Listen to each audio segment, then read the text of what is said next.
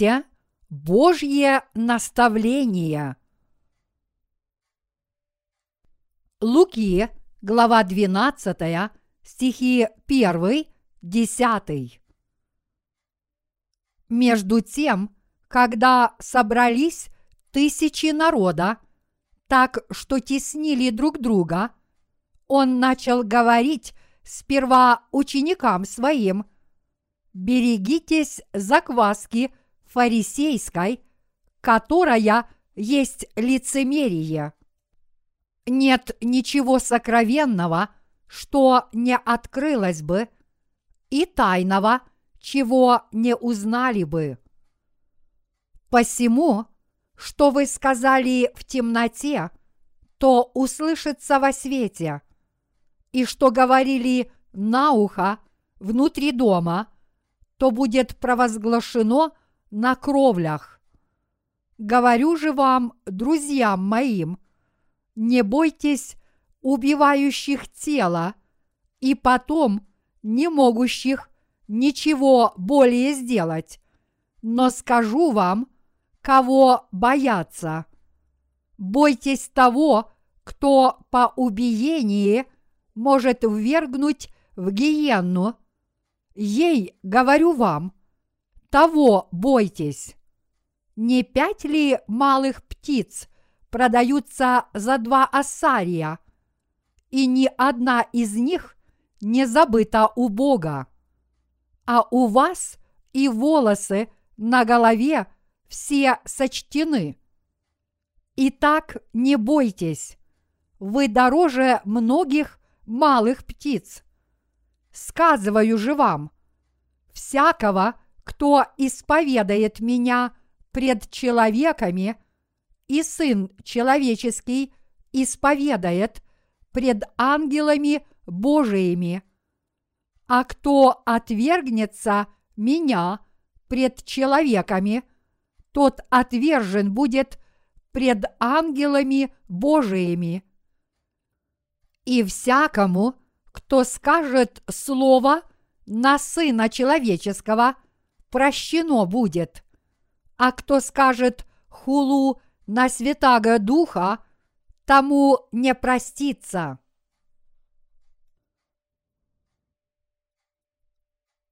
Нет такого лицемерия – в человеке, которое не обнаружится перед Богом. В сегодняшнем отрывке из Писания наш Господь сказал следующее. «Берегитесь закваски фарисейской, бойтесь Бога и не хулите Духа Святого».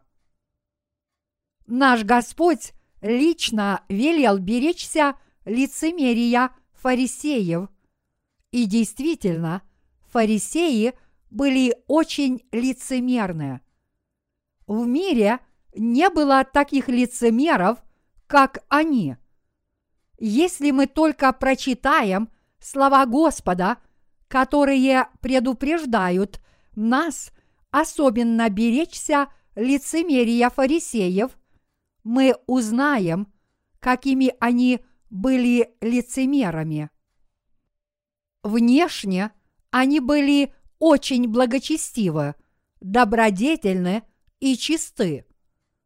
Поэтому Господь велел нам беречься их внешнего вида.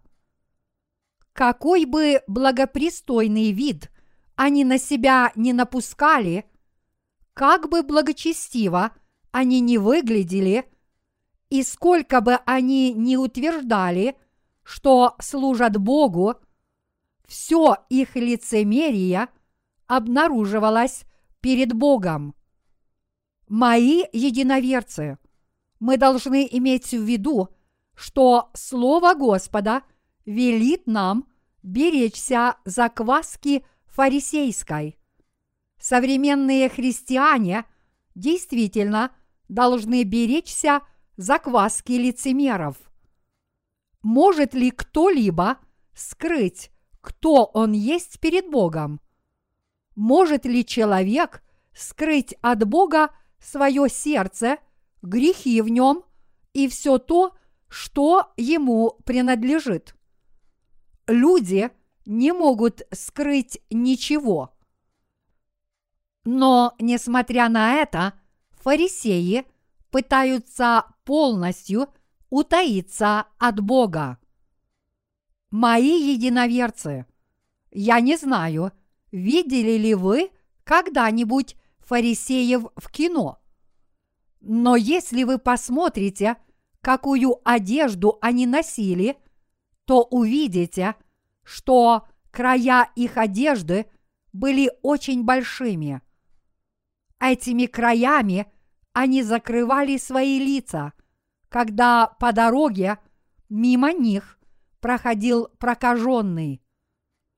Они даже не смотрели на них, когда те кричали «Нечист! Нечист!». Фарисеи жили так благочестиво, что даже не смотрели на что-либо нечистое. Соответственно, и внешне они выглядели неописуемо благочестивыми. Однако наш Господь велит беречься их закваски. Господь повелел беречься их, потому что они были очень лицемерны. В то время, когда Иисус был на этой земле, фарисеи обманывали многих людей. Внешне фарисеи, как прошлые, так и нынешние, выглядят очень благочестиво. Они никогда не проклинают. Они даже ходят с очень святым видом. Вы, наверное, об этом знаете, если вы жили религиозной жизнью, но я не могу описать, сколько внутренне пустых людей приукрашивают свою внешность. Люди, которые живут религиозной жизнью, делают это чаще остальных в этом мире. Они ведут себя так благочестиво, что никто из нас, спасенных людей, не может им даже подражать. Я не могу описать, как благочестиво они молятся, преклонив колени и сложив руки вместе, когда приходят в церковь. Иногда мы приходим в церковь, садимся в кресло и молимся такими словами. Бог Отец, помоги мне. Обычно мы молимся так кратко, что другие люди не замечают, молились мы или нет. Нас с вами вообще невозможно сравнить с фарисеями ни внешне, ни в соблюдении установленных правил. Я уверовал в Иисуса более 30 лет назад даже несмотря на то, что первые десять лет прожил религиозной жизнью, не зная, как родиться свыше. Но людям, которые не родились свыше, присуща одна черта. Они очень лицемерны. Они невероятно лицемерны. Почему? Внешне – они так умны и вежливы, что никто к ним не может подступиться. Но если вы заглянете им в душу, они никогда не откроют двери своих сердец. Совершенно невозможно сказать, что у них в сердцах так же само, как в Кремле в эпоху СССР. Их внешний вид подобен железному занавесу, построенному так прочно, что это не поддается объяснению. Он настолько крепок, что это невозможно описать словами. Мои единоверцы, некоторые мужчины и женщины говорят о различных вещах так, как будто знают все. Вы, наверное, удивляетесь, почему супружеские пары ссорятся, когда это видите. Но вы будете делать то же самое, когда вступите в брак. Сейчас вы, возможно, недоумеваете, как это можно, чтобы жена говорила о своем муже что-то плохое. Тогда попробуйте жениться, и у вас будет так же само. Обычно после вступления в брак жена наговаривает на мужа, даже если он очень о ней заботится. Вы, молодые люди, не думаете, что станете такими, не правда ли? Но все люди одинаковы. Но лицемеры так выставляют себя на показ, что никогда не говорят о людях ничего плохого в их присутствии. Они им говорят, да-да, вы правы, я вас понимаю. Но отвернувшись, они их проклинают. Ты сукин сын. После этого они предстают перед Богом и говорят, Боже, я проклял такого-то человека. Я не смог совладать со своим сердцем. Пожалуйста, прости меня. Поэтому кто знает, что у них в душе? Люди, которые настолько лицемерны, так тщательно скрываются, как за железным занавесом, что вы никогда не узнаете их истинных намерений, даже если встретитесь и поговорите с ними. Вы никогда не сможете находиться в их обществе, потому что они только притворяются благочестивыми. Если вы сейчас встречаетесь с людьми, которые живут верой, не родившись свыше, вы не сможете нормально с ними общаться, потому что они очень умело скрывают, что у них в сердцах. Если вы попытаетесь немного поговорить с ними о Божьей правде, у вас возникнет ощущение, что они живут очень святой жизнью, а вы со своей стороны живете очень недостойной и пустой жизнью. Они кажутся очень святыми и особенными людьми. И вы не сможете нормально общаться с такими людьми, потому что их сердца закрыты для ваших сердец. Люди могут общаться друг с другом только если они признают свои недостатки. Если человек пытается скрыть свои недостатки и приукрасить себя, делая вид, что он полностью соблюдает закон Божий, у него нет никакого чувства благодарности за правду Божью. Поэтому мы не должны связываться с такими людьми.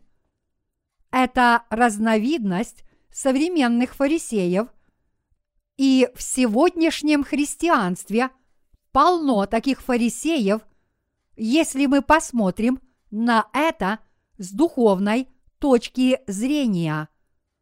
Они считают, что живут добропорядочной жизнью, даже несмотря на то, что они не родились свыше и не верят в Евангелие воды и духа, но в их сердцах есть грехи.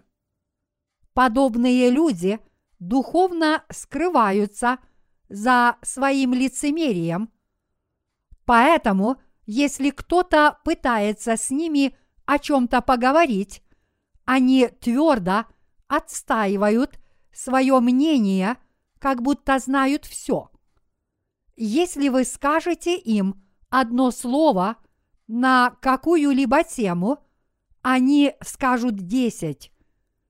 Поэтому вы больше не сможете с ними ни о чем поговорить. Если вы скажете им одну вещь, они скажут две. А если вы скажете им пять вещей, они скажут десять. Подобные люди обманывают самих себя. Иисус велел беречься закваски этих фарисеев. Упомянутая здесь закваска означает их мирские, лицемерные и бессмысленные учения. Фарисеи утверждают, что истинно верят в Бога. Если в этом мире кто-то больше всех верит в Бога, то, скорее всего, этот человек фарисей. Иисус тоже признавал это, когда говорил, «Ибо говорю вам, если праведность ваша не превзойдет праведности книжников и фарисеев, то вы не войдете в Царство Небесное. Праведность фарисеев действительно была очень велика. Они жили очень добропорядочной жизнью, говорили о благих вещах и жили чистой и безупречной жизнью. Их жизнь была настолько безупречной, что наш Господь сказал, что мы должны быть более праведны, чем фарисеи, чтобы войти в Царство Небесное. Фарисеи были людьми, которые так горячо верили в Бога, что даже казалось, что они смогли бы войти в Царство Божье сами, если бы чуть больше постарались. Очевидно, что мы не можем подражать их делам. Но что является важным? Фарисеи не могли войти в Царство Небесное, потому что им не хватало только одного. Фарисеи были настолько высокомерны, что бросали вызов Иисусу. Луки, глава 7, стихи 36-50 описывает, как женщина принесла алебастровый сосуд с благовонным маслом. Она вошла в комнату фарисея, который пригласил Иисуса, и с плачем стала у его ног. Она начала омывать ему ноги своими слезами и вытирать их своими волосами. Она целовала ему ноги и мазала их благовонным маслом. Что подумал пригласивший его фарисей, когда это увидел? Он промолчал, когда пришла грешная женщина и начала омывать и вытирать ему ноги. Фарисей подумал, если бы он был пророк, то знал бы, кто и какая женщина прикасается к нему, ибо она грешница. По сути, эти фарисеи считали, что жили более праведно, чем Иисус. Они были очень дерзкими людьми, не так ли? Мне трудно выразить это словами. У этих фарисеев были свои правила, которые они переняли. И все они жили согласно ним. Они придавали большее значение – человеческим правилам, которые они унаследовали по традиции, чем Слову Божьему. Они больше верили человеческим словам и мыслям, которым их научили их старцы или предки, чем урокам их Слова Божьего. Подобное происходит и сегодня. Современные христиане больше доверяют ссылкам на отрывки из Библии, чем самой Библии и самому Слову Божьему. Они больше доверяют заметкам, которые они делают внизу каждой страницы Библии. Они на сто процентов верят в эти заметки и придают им большее значение, чем Слову Божьему. Их не волнует, что говорит Слово Библии. Для них важнее то, что написано в их заметках. Многие люди в наши дни действительно верят подобным образом. Эти современные фарисеи притворяются очень святыми. Поэтому Иисус сказал, берегитесь их закваски, берегитесь их учений. Вы тоже погибнете, если их примете. Берегитесь их лицемерия. Всемогущий Бог видит их насквозь, даже то, что они скрывают внутри себя. Поэтому Библия говорит, нет ничего сокровенного, что не открылось бы, и тайного, чего не узнали бы. Посему, что вы сказали в темноте, то услышится во свете, и что говорили на ухо внутри дома, то будет провозглашено на кровлях. Луки, глава 12, стихи 2, 3. И это правда. Бог знает о нас все. Он слышит сладкие речи людей, уста которых скользкие, как будто их помазали маслом. Он знает помыслы и желания, которые они вынашивают в глубине своих сердец. Он знает их тайные грехи. Он знает, во что они верят и какие дела творят в своей жизни, как будто смотрит на них в микроскоп. Когда мы смотрим на золотую рыбку в аквариуме, мы видим все открыто, не правда ли? Мы видим эту золотую рыбку полностью, как она шевелит плавниками, как движется вода, когда она это делает, что происходит, когда она проплывает между водорослями в аквариуме, как она пускает пузыри, какие у нее глаза, какого они цвета и каким образом она двигает своим хвостом, когда поворачивает в сторону. Так же само и Бог. Он знает не только фарисеев, но всех нас. Есть ли что-либо скрытое, что не выявится перед Богом. Нет ничего, чтобы не обнаружилось, даже если оно скрыто. В сердцах фарисеев явно есть грехи. Со стороны подобные лицемеры выглядят верующими, но что внутри них? Внутри них грехи. И так нет ничего скрытого – что не выявится перед Богом. Что могут люди скрыть от Бога? Могут ли они скрыть свои грехи?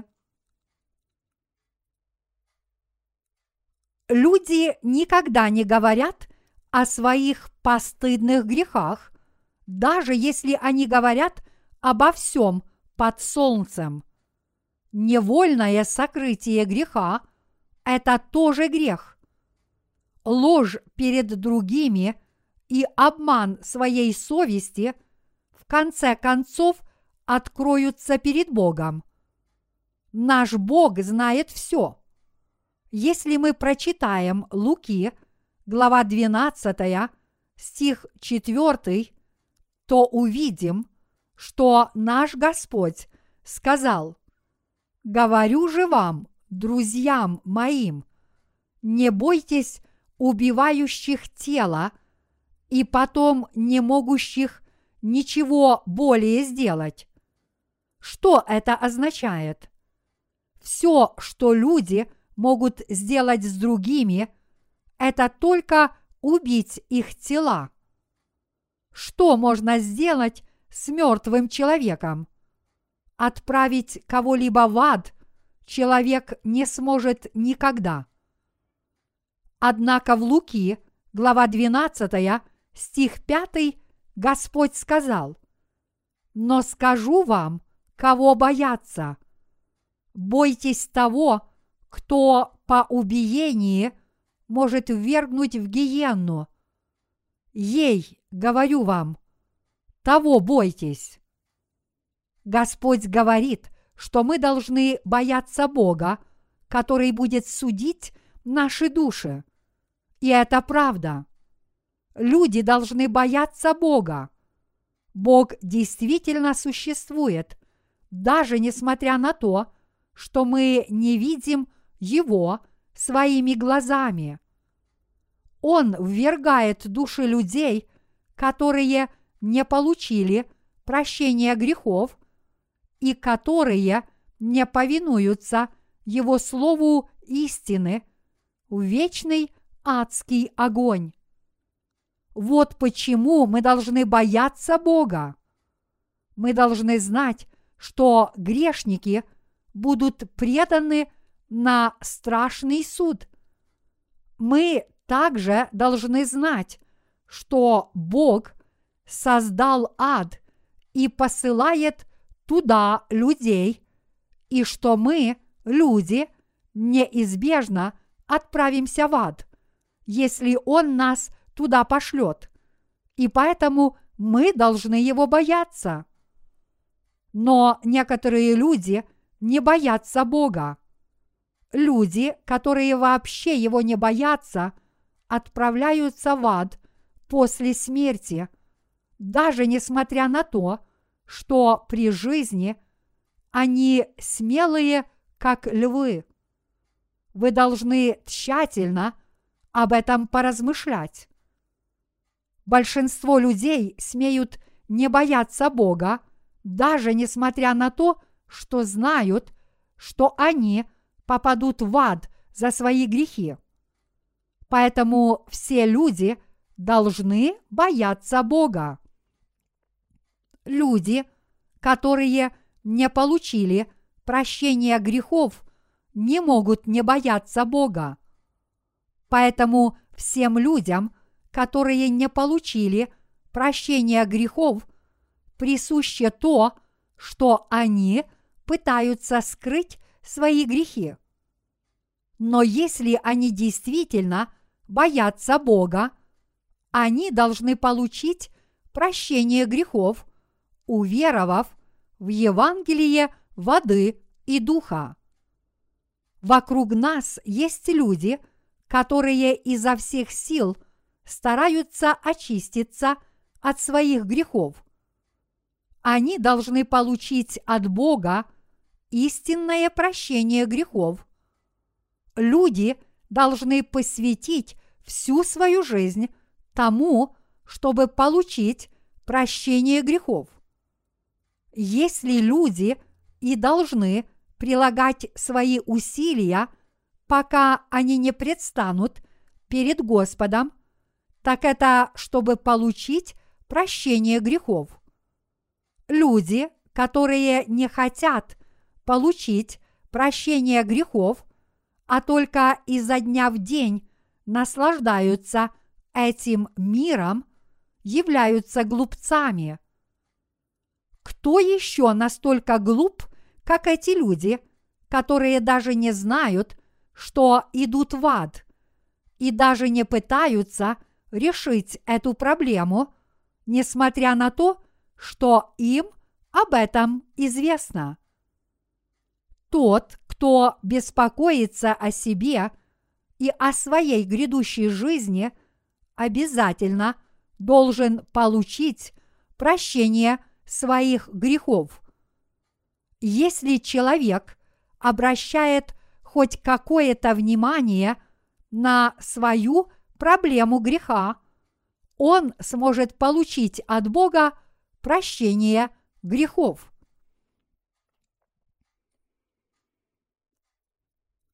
Почему люди не верят в дарованную Богом благодать спасения и стараются от нее уклониться?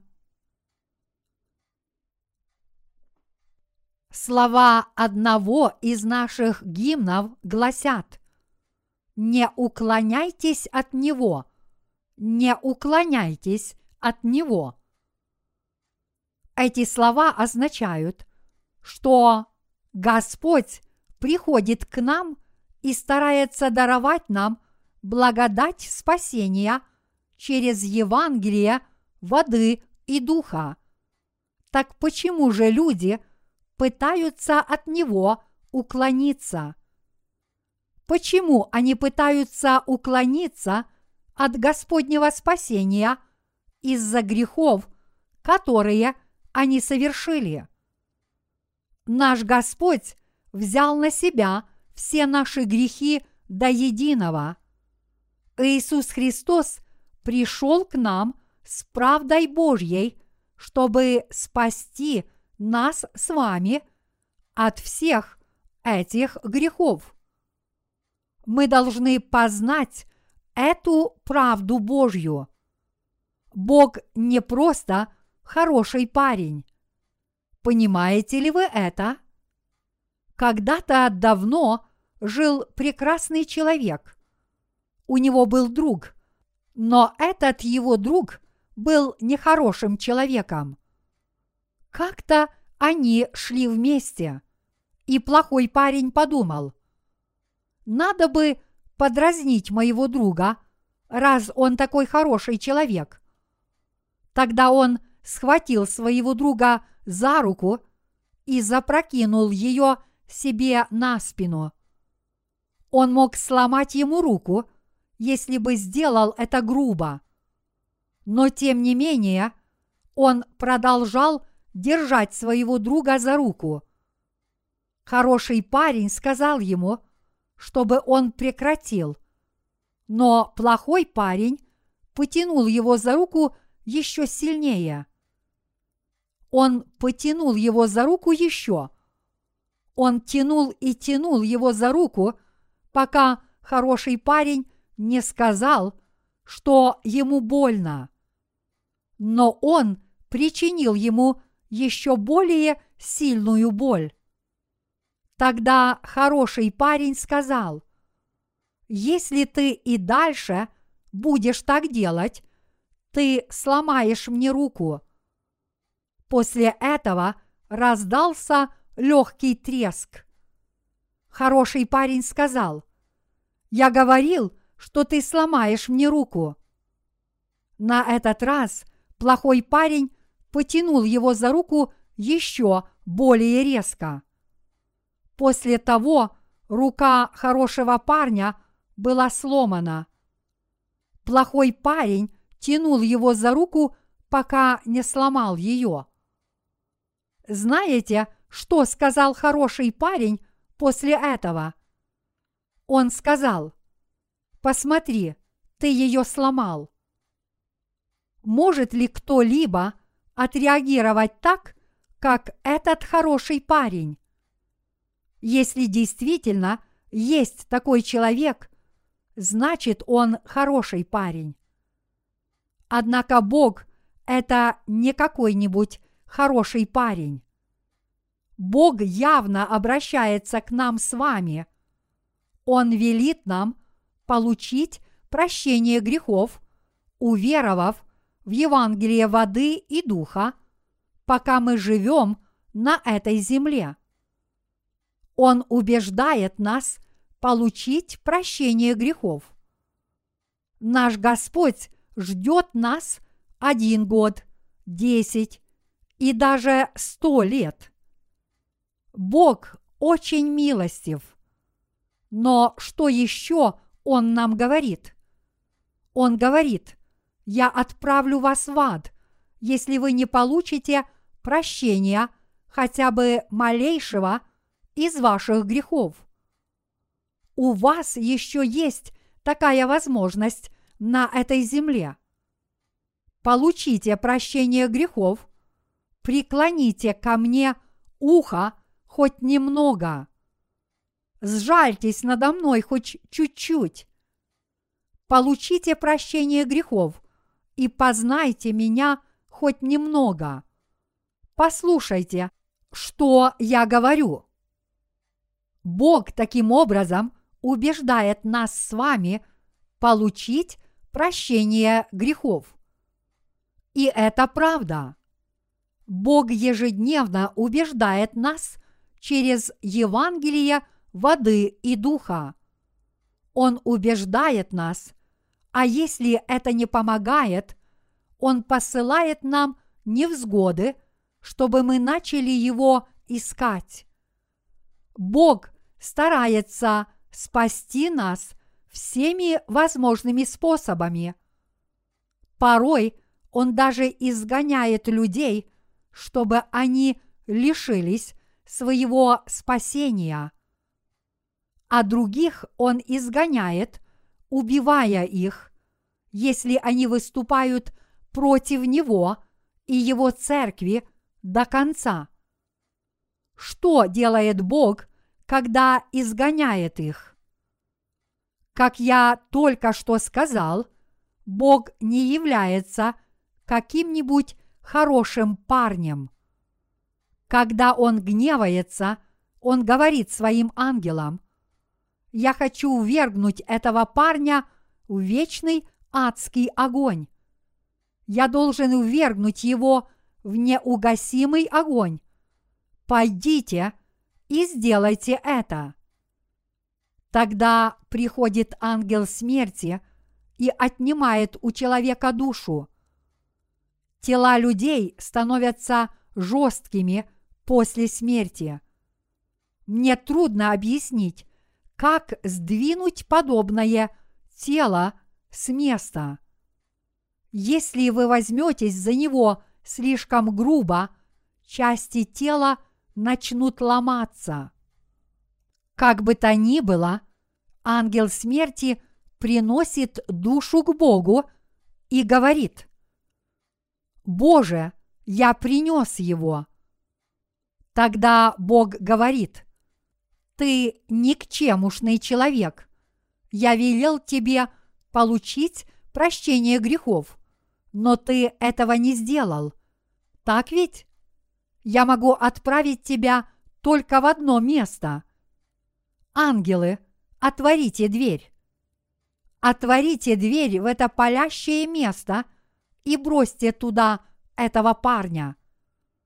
Господь Иисус Христос велел своим ученикам бояться Бога, потому что наш Бог в последний день вернет эти жесткие тела обратно к жизни и бросит их вместе с их душами в неугасимый огонь.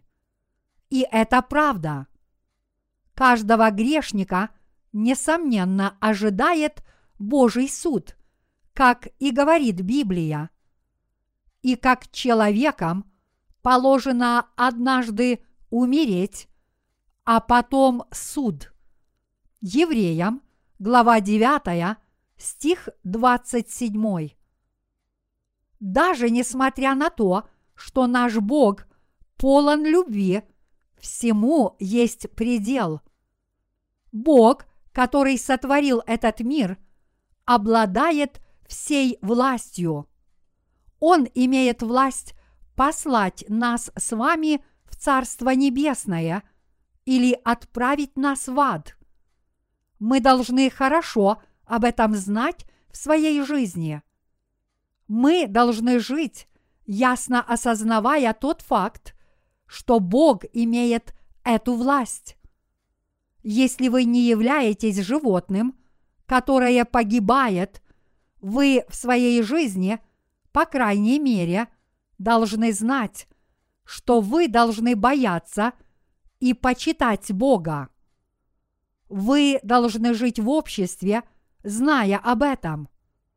Мои единоверцы, я надеюсь, что вы действительно будете бояться Бога всю свою оставшуюся жизнь.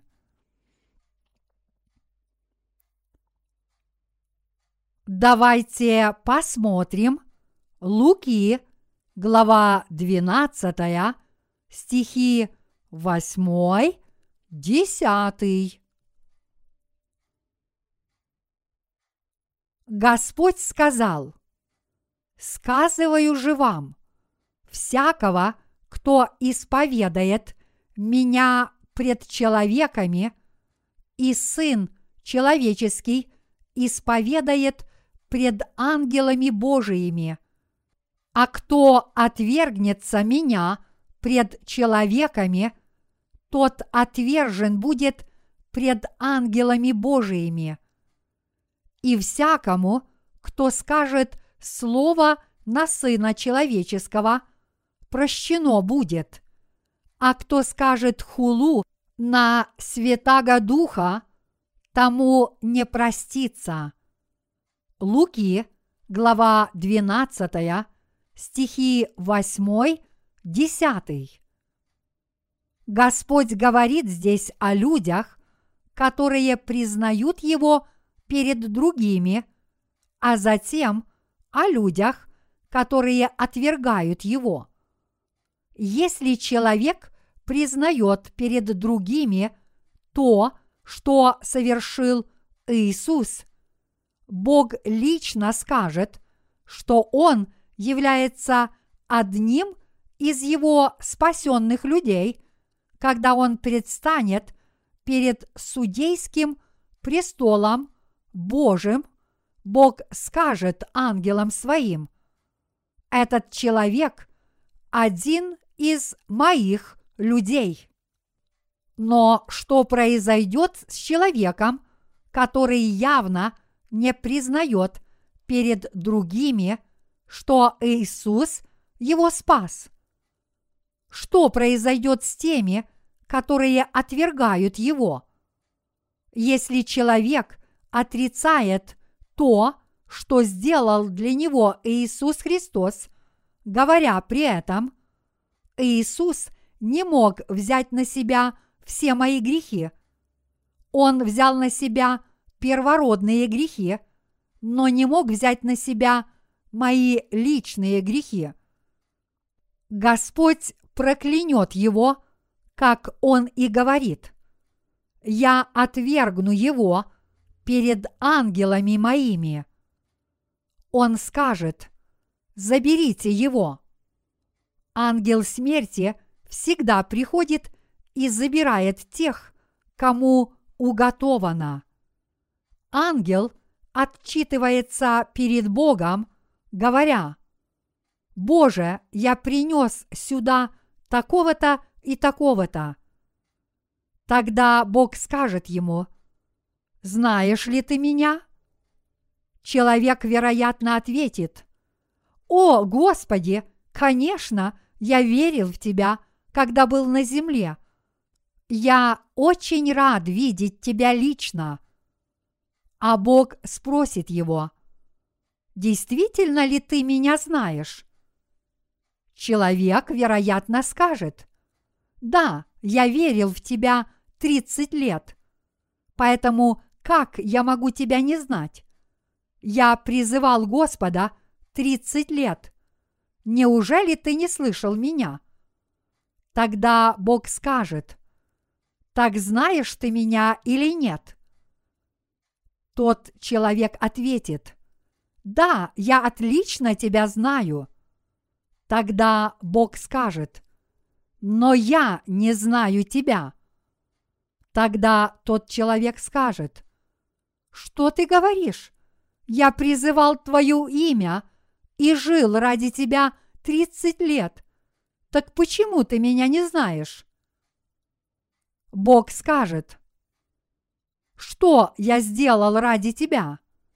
Неужели я не уничтожил все твои грехи?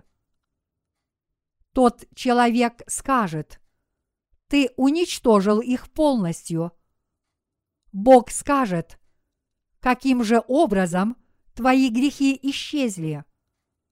Тот человек скажет, ты взял на себя мой первородный грех, а затем умер на кресте и каждый день прощал мои личные грехи, когда я возносил тебе покаянные молитвы. Тогда Бог скажет, «Неужели я так уничтожил твои грехи? Говорил ли ты другим, что я взял на себя все твои грехи, или же, что я не смог взять на себя их полностью? Неужели ты говорил, что я взял их на себя, но что у тебя были грехи, когда ты их совершал? Так не имел ли ты в виду, что я не смог взять на себя все твои грехи?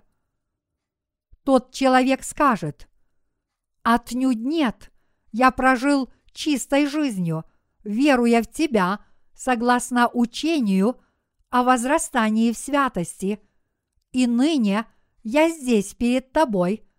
Так о чем ты говоришь?» Тогда Бог скажет, «Я не знаю тебя. Ангелы, отворите эту дверь. Отведите этого человека в ад, потому что я не знаю его». Мои единоверцы, что это означает? Это означает, что люди, которые отрекаются от нашего Господа перед другими – тоже будут им отвергнуты. Даже если небо и земля придут, ни одна йота и ни одна черта слова, изреченного здесь Господом, никогда не придет, пока не исполнится все. Верите ли вы в это? Бог непременно все это исполнит. Поэтому люди, которые получают прощение грехов, живут без страха перед своими врагами. Это потому, что мы, праведники, знаем, что с людьми, которые отвергают любовь Бога и восстают против Него, Бог поступит так, как обещал, даже если мы ничего не будем делать. Поэтому мы можем счастливо жить в этом мире, не поддерживая с ними никаких отношений. Человек, который отвергает Бога на этой земле, будет отвергнут на небесах. Господь сказал, «Всякому, кто скажет слово на Сына Человеческого – прощено будет, а кто скажет хулу на Святого Духа, тому не простится. Луки, глава 12, стих 10. Знаете ли вы, что это означает? Люди, которые хулят Духа Святого, никогда не будут прощены, а грех хулы на Духа Святого – неизбежно приведет человека в ад. Я верю во все, что совершил Бог. Я верю в то, что Иисус – это Сын Божий. Я верю, что Он есть личность, которая сотворила все в этом мире. Я верю, что Он наш Бог. Я верю, что Он есть Сын Божий и Творец, который нас сотворил. Я верю, что Бог пришел на эту землю, взял на себя все наши грехи и уничтожил их полностью. А вы тоже в это верите?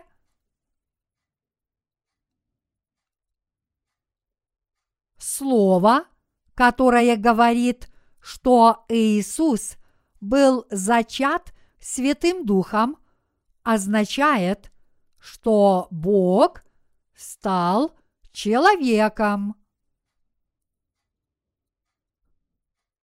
Люди, которые верят в Иисуса как в Сына Человеческого, имеют возможность получить прощение грехов, как здесь сказано, всякому, кто скажет слово на Сына Человеческого, прощено будет. Луки, глава 12, стих 10. У них будет возможность получить прощение грехов, если они познают Евангелие воды и духа, потому что они не знали его прежде. Но некоторые люди явно знают, что Иисус – это действительно Сын Божий. Что же происходит с такими людьми, которые хулят Духа Святого, даже несмотря на то, что они явно знают об этом? Что такое хула? Представьте себе, что собака научилась говорить, подошла ко мне и сказала, «Папа, папа!» Что бы я на это сказал? Это совсем смехотворно. Это грех хулы. Как я могу быть отцом собаки? Мои единоверцы, имейте это в виду. Бог не простит людей, которые хулят Его подобным образом. Сейчас я не просто выражаю свои чувства, поэтому глубоко об этом задумайтесь и внимательно послушайте. Люди, которые хулят Духа Святого, никогда не будут прощены Богом. Что же такое грех хулы на Духа Святого? Этот грех совершают те, кто знает Евангелие воды и духа. Некоторые люди, даже несмотря на то, что они слышали Евангелие воды и духа, восстают против Бога и Его Слова, говоря при этом, Бог не мог уничтожить все мои грехи. Господи, я верю в Тебя. Я верю, что Ты Сын Божий. Но Ты не мог уничтожить все мои грехи. Поэтому, Господи, прости мои личные грехи, когда я ежедневно возношу Тебе покаянные молитвы. Это и есть грех хулы на Духа Святого. Вопрос о том, отвергает человек Господа или исповедует Его, это вопрос о том, отвергает он или исповедует, что наш Господь – это наш истинный Спаситель. Человек никогда не будет прощен Богом, если он хулит Духа Святого перед другими. Даже если в Библии есть хоть один стих, значение которого мы не можем ясно понять, мы должны точно узнать, что он означает, прежде чем продолжить чтение Библии. Мы должны понять его, прежде чем идти дальше. Тогда мы сможем получить правильные ответы из Библии. Неужели вы считаете правильным просто много читать Библию или прочитать всю Библию за неделю. Нет, это не так. Абсолютно бесполезно читать Библию каждый день, если человек не знает, что она означает в действительности. В тюрьмах есть люди, которые цитируют всю Библию наизусть, даже не открывая ее. Им говорят, пожалуйста, процитируйте первое послание Коринфянам. И они цитируют его, как будто оно записано на магнитофон, говоря, первое послание Коринфянам, Павел волею Божией, призванный апостол Иисуса Христа. Если кто-то хочет прочитать им проповедь, они говорят, «О, это слово содержится в таком-то стихе такой-то главы Библии». Вообще-то я не очень хорошо умею находить стихи в Библии. Я могу это делать, но не могу запомнить их наизусть. Но эти люди знают Библию наизусть более точно, чем компьютеры. Кстати, вы должны иметь это в виду. Вы никогда не должны хулить Духа Святого. Господь уничтожил все грехи человечества или нет? Пришел ли наш Господь на эту землю и уничтожил ли Он все грехи человечества и мира раз и навсегда? Да, Он это сделал. Истинно верить значит верить именно в это. Но каковы люди, которые говорят, Иисус не мог уничтожить все грехи мира. Грех хулы на Духа Святого совершают люди, которые не захотели получить прощение грехов. Люди, которые на сто процентов не верят в дело, которое совершил наш Господь когда пришел на эту землю, но верят в это наряду со своими помыслами люди с закваской фарисейской, люди, которые говорят, что Иисус взял на себя первородные грехи, но не личные человеческие грехи, и даже люди, которые принимают подобную веру. В своих притчах Иисус многократно призывал не поручаться за долги своих друзей, и что это делают только глупцы. И это правда. У вас будут неприятности, если вы это сделаете. Если вы посмотрите на людей, живущих на этой земле, которые потеряли все – то почти все они сделали это по ошибке. Почти сто процентов из них. Поэтому Господь часто говорил в притчах не поручаться за чужие долги. Что это означает? Если другие люди скажут, у меня есть грехи, поэтому я получаю прощение своих грехов – ежедневно вознося покаянные молитвы, вы никогда не должны говорить «Да, вы получили прощение своих грехов». Вы не должны поручаться за их веру.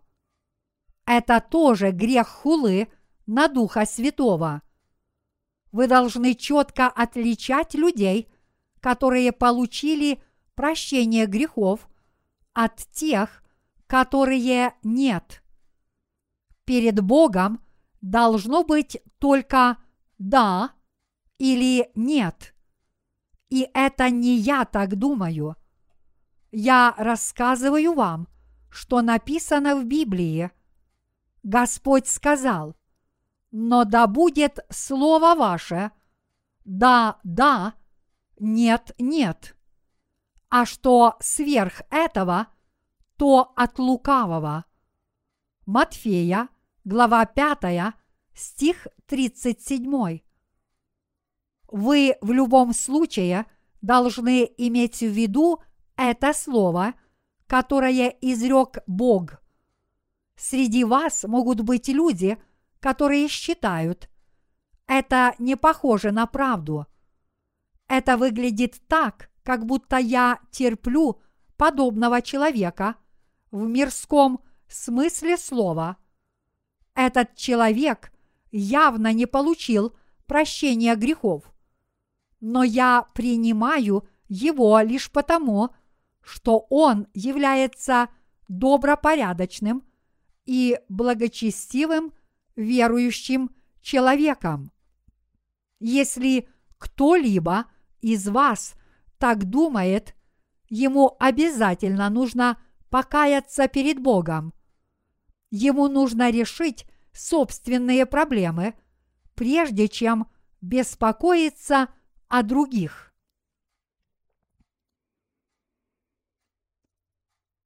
Еще раз точно подтвердите правду Божью. Мои единоверцы, это наставление из Слова Божьего, не так ли? Это Слово Божье все сбудется так, как говорит Слово. Поэтому, живя на этой земле, мы должны тщательно подбирать слова. Мы должны быть внимательными всякий раз, когда говорим. Сколько лет люди живут на этой земле? Они живут по 70 или 80 лет, если они здоровы жизнь коротка, а затем наступает смерть. Мы должны хорошо помнить Слово Божье и иметь его в виду. Мы должны попытаться получить прощение своих грехов и быть внимательными, чтобы не поручаться за чужие долги. И это правда. Человек обязательно должен получить прощение грехов, прежде чем он придет к Богу. Мы не должны хулить то, что совершил Святой Дух. Скорее, мы должны спастись, прославляя дело, которое совершил Господь, и будучи Ему благодарными с верой. Только тогда слава Божья явится миру. Давайте немного почитаем Слово. Давайте вместе прочитаем Луки, глава 12, стихи 15, 21. При этом сказал им, смотрите, берегитесь любостяжания – ибо жизнь человека не зависит от изобилия его имения. И сказал им притчу. У одного богатого человека был хороший урожай в поле, и он рассуждал сам с собою. Что мне делать? Некуда мне собрать плодов моих. И сказал, вот что сделаю. Сломаю житницы мои и построю большие, и соберу туда весь хлеб мой и все добро мое, и скажу душе моей, душа, много добра лежит у тебя на многие годы. Покойся, ешь, пей, веселись. Но Бог сказал ему – безумный, в сию ночь душу твою возьмут у тебя. Кому же достанется то, что ты заготовил? Так бывает с тем, кто собирает сокровища для себя, а не в Бога богатеет. Это Слово Божье велит нам беречься жадности. Стремление обладать многим на земле – это и есть жадность, к которой люди склонны более всего. Многие люди даже считают, что это поможет им взойти на небеса, если у них есть много материального имущества на этой земле. Но что говорит наш Господь? Он сказал, берегитесь любостяжания. Луки, глава 12, стих 15.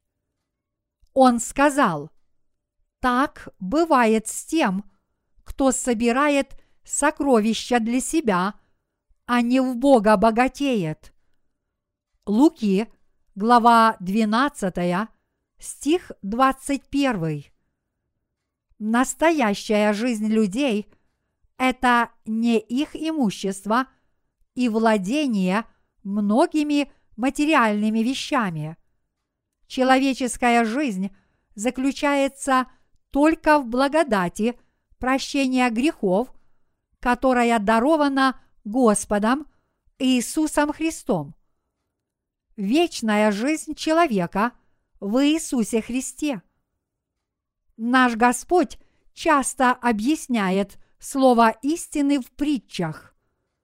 В сегодняшнем отрывке он тоже использовал притчу, чтобы объяснить причину непомерной жадности людей, потому что человеческие сердца действительно привязаны к этому миру и к тому, что в нем. Он сказал это заранее, чтобы мы получили прощение грехов и вошли в Царство Небесное, здраво поразмышляв об аде, который нам уготован за наши грехи. И сказал им притчу. У одного богатого человека был хороший урожай в поле, и он рассуждал сам с собою. Что мне делать? Некуда мне собрать плодов моих. И сказал, вот что сделаю. Сломаю житницы мои и построю большие, и соберу туда весь хлеб мой и все добро мое. Луки, глава 12, стихи 16-18. Здесь идет речь о некоем богатом человеке. У этого богатого человека было много полей и много материального имущества.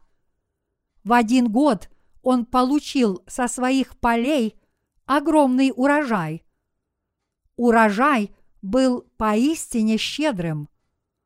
После этого он подумал, у меня нет места для всего этого зерна.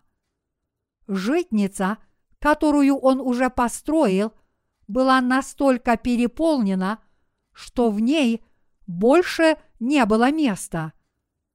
Тогда он решил, вот что я сделаю. Я сломаю свои амбары и построю большие, и сложу туда весь свой урожай и все свое добро. Он также подумал, душа моя, у тебя лежит много добра на многие годы. Утешайся, ешь, пей и веселись. Так думают многие люди. Люди обычно надеются на материальные вещи, потому что сами они изначально не являются духовными, а плотскими. Но в действительности люди, которые надеются на свое материальное имущество, это глупцы. Материальное имущество дано вам сегодня, но на следующее утро оно может исчезнуть. Наш Господь высказался точно.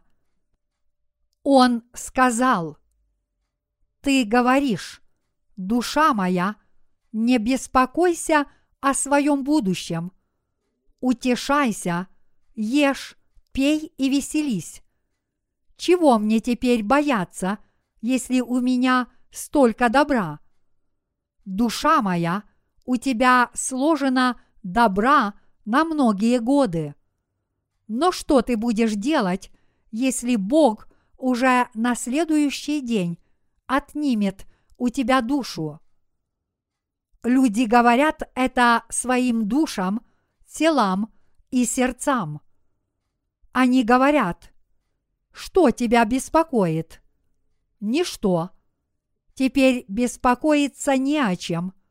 Все твои потомки будут хорошо жить течение десяти поколений. Не так ли?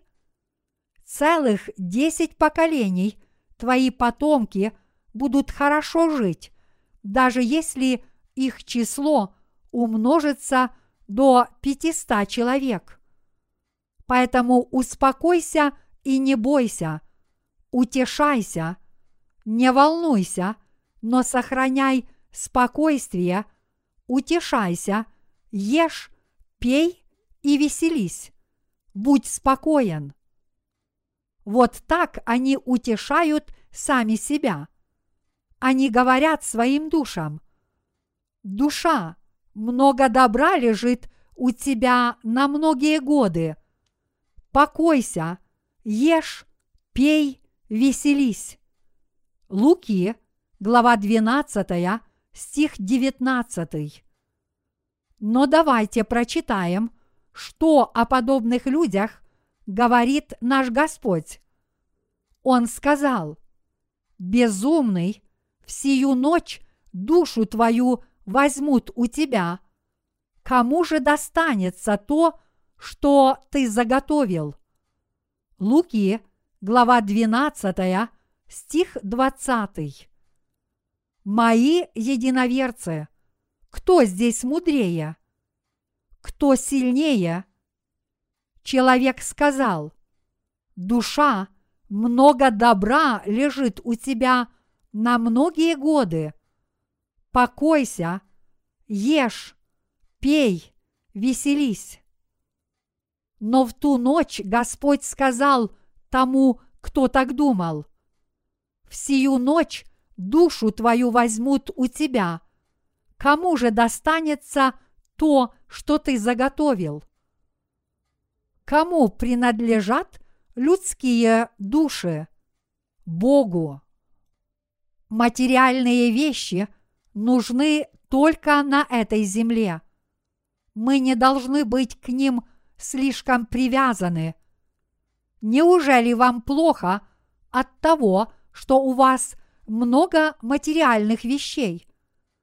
Вообще-то мы, корейцы, хотим быть материально обеспеченными. Мы должны стать людьми, которые точно знают настоящую ценность материальных вещей, если у нас их достаточно для жизни. Но проблема в том, что таких людей немного.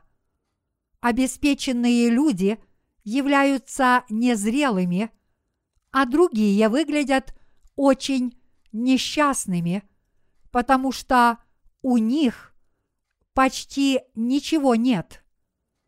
В этом мире много несправедливостей. Мы должны беречься жадности. Мои единоверцы, где мы можем найти – наше истинное счастье и радость.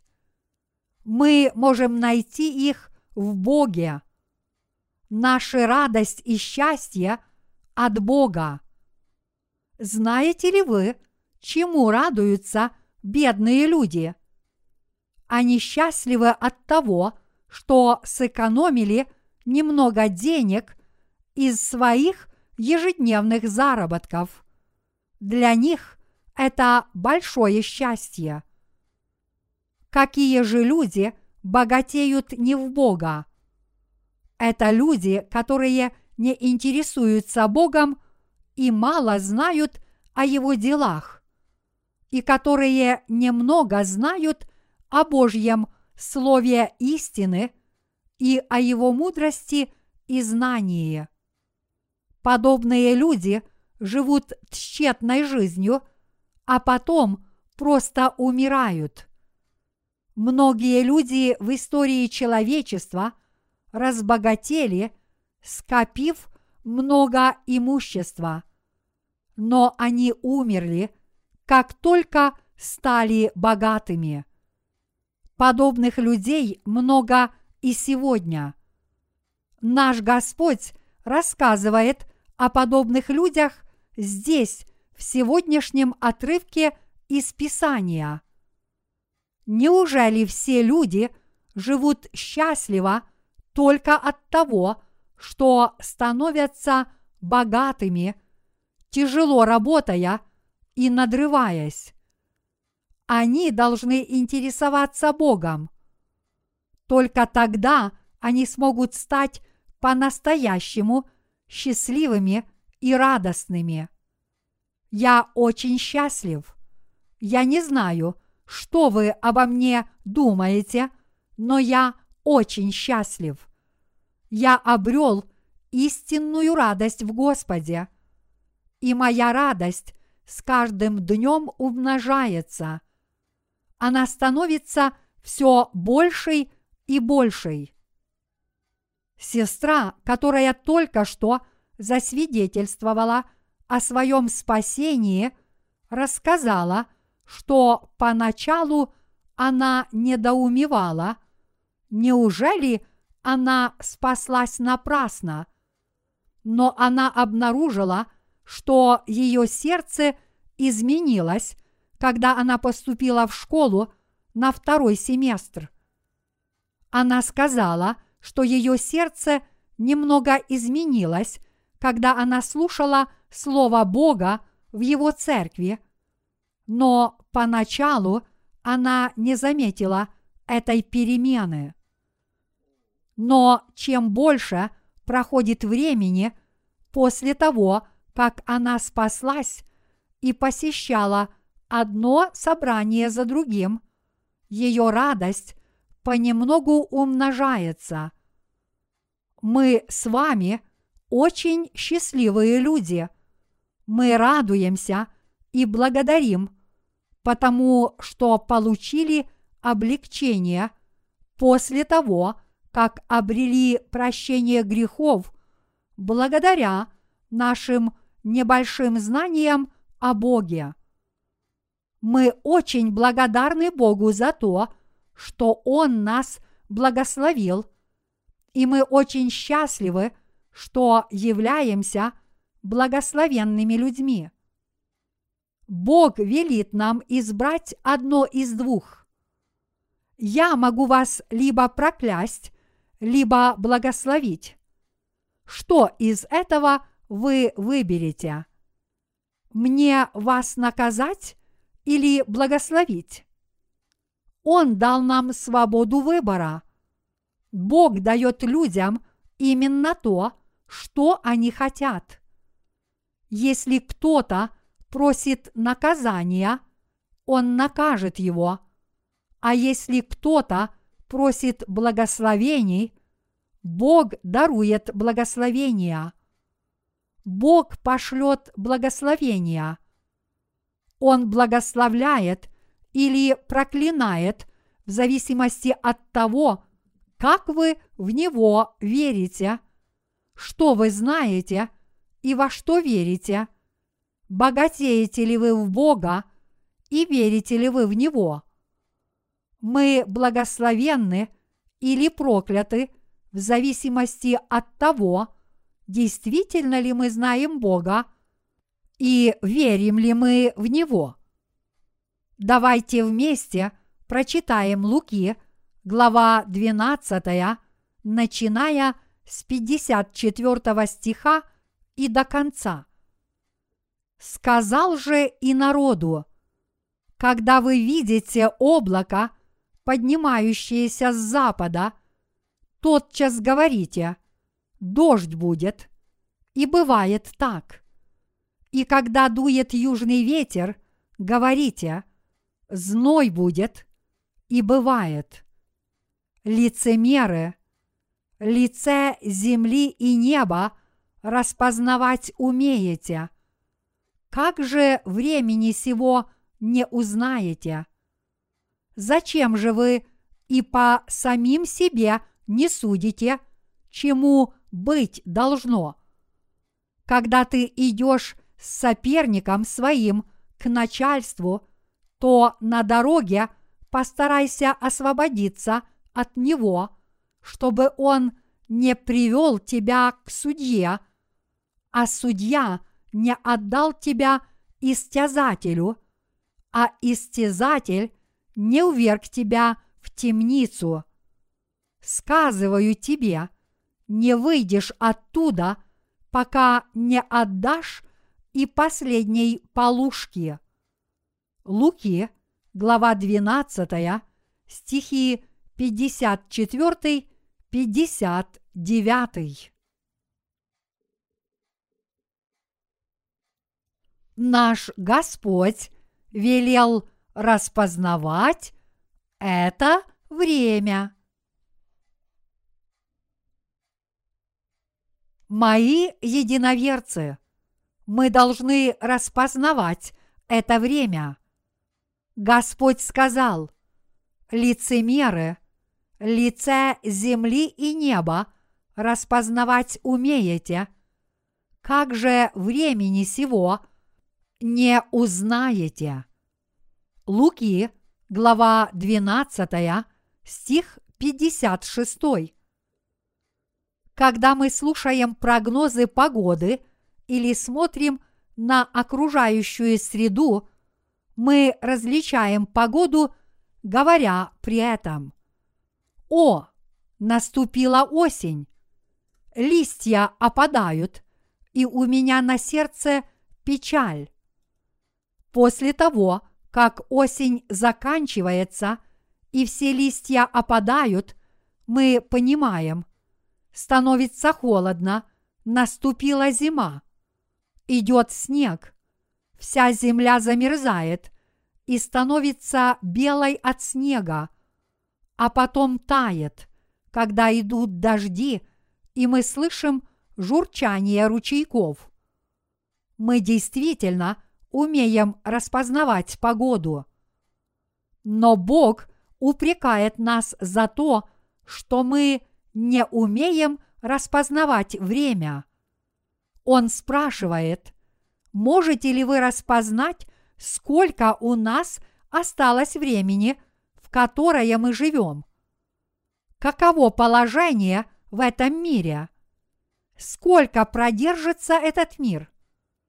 Конечно, Бог не сказал, в какой месяц и в какой день Он придет на эту землю, но Господь, который есть начало и конец, альфа и омега, твердо сказал, что Он уничтожит этот мир и сотворит новое небо и новую землю.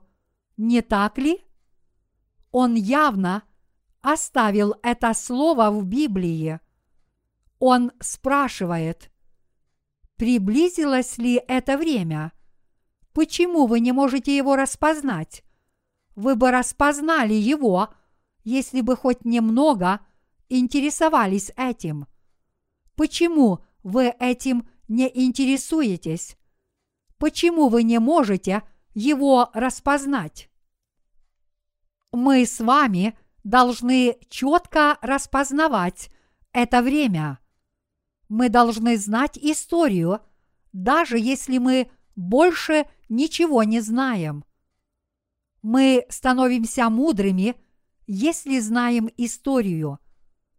В истории было допущено много ошибок, которые повторяются в это время в том же самом виде. Библия говорит, что нет ничего нового под небом, и действительно, многое в этом мире повторяется. Мы сейчас живем в нынешнее время. Но если мы хорошо знаем историю, если у нас есть верные знания об истории этой Вселенной, этого мира и человечества с библейской точки зрения, становится ясно, какими людьми мы должны быть и как мы должны жить. Мы понимаем, в какую эпоху вступил этот мир. В Библии сказано, что в конце времен многие люди будут бегать в разные стороны, и знание умножится. Даниил, глава 12, стих 4. Также сказано, что в последние времена люди будут любить деньги и самих себя, не будут повиноваться своим родителям, не будут верить в Бога и будут клеветать на Него. И это правда. Библия говорит, что они будут любить самих себя и деньги больше, чем Бога. Бог говорит, что это будет похотливый род. Мы должны стать людьми, которые умеют правильно распознавать время, понимая Слово Божье. Отец Ноя жил с ним долгое время. В ветхозаветные времена люди жили в среднем по 900 лет.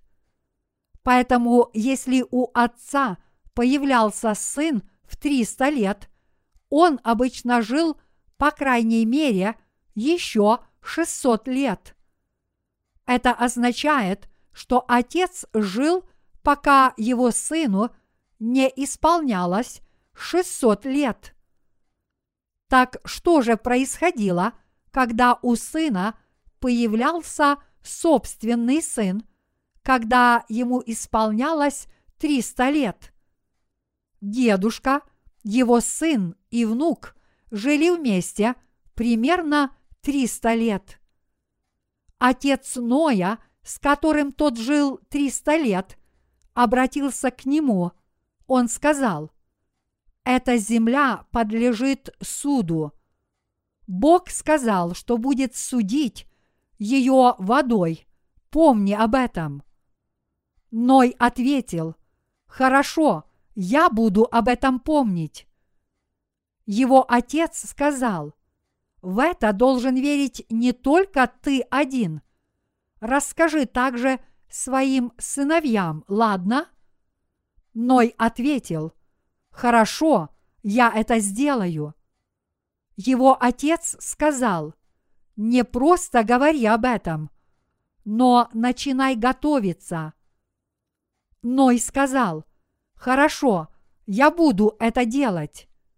Его отец сказал, я хочу, чтобы ты не просто говорил, что это сделаешь.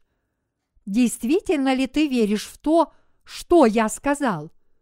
Ной ответил, да, я верю.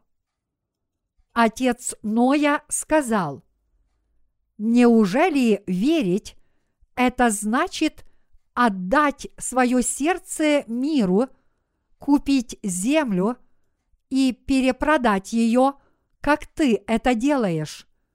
Поспеши и держи себя в руках. Ной ответил, Хорошо, я буду это делать. Его отец сказал, Ты говоришь, что будешь это делать, но твои дела говорят о другом. Почему ты задумал купить поле в другой деревне? Неужели тебе мало? Неужели я должен отдать тебе всю землю, которой я владею? Знаешь ли ты, что единственное, что ты должен делать для других, это рассказывать им о суде, грядущем на эту землю. Ной сказал, «Хорошо, я понимаю». Тогда его отец сказал, «Не просто говори так, но поспеши, иди к ним и расскажи им об этом прямо сейчас». Вот что сказал Ною отец. Суд над этим миром действительно свершился после того, как умер отец Ноя. Ной уже знал об этом, потому что услышал обо всем этом от своего отца. Таким образом, Ной запомнил, что сказал ему отец, когда к нему обратился Бог, и построил ковчег. Что же в конце концов произошло? Разве вся его семья не вошла в этот ковчег и не спаслась?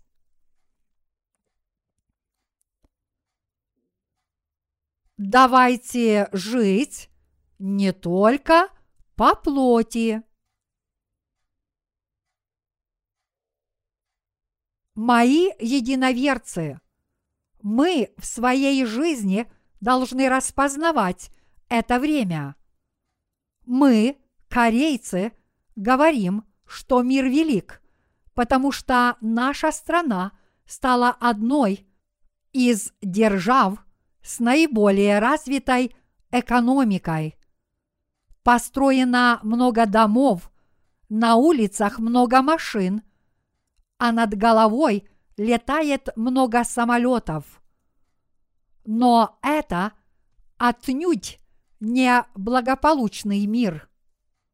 Наша страна занимает 12 место в мире по экономическому развитию, но чем более развитым становится мир, тем труднее в нем жить.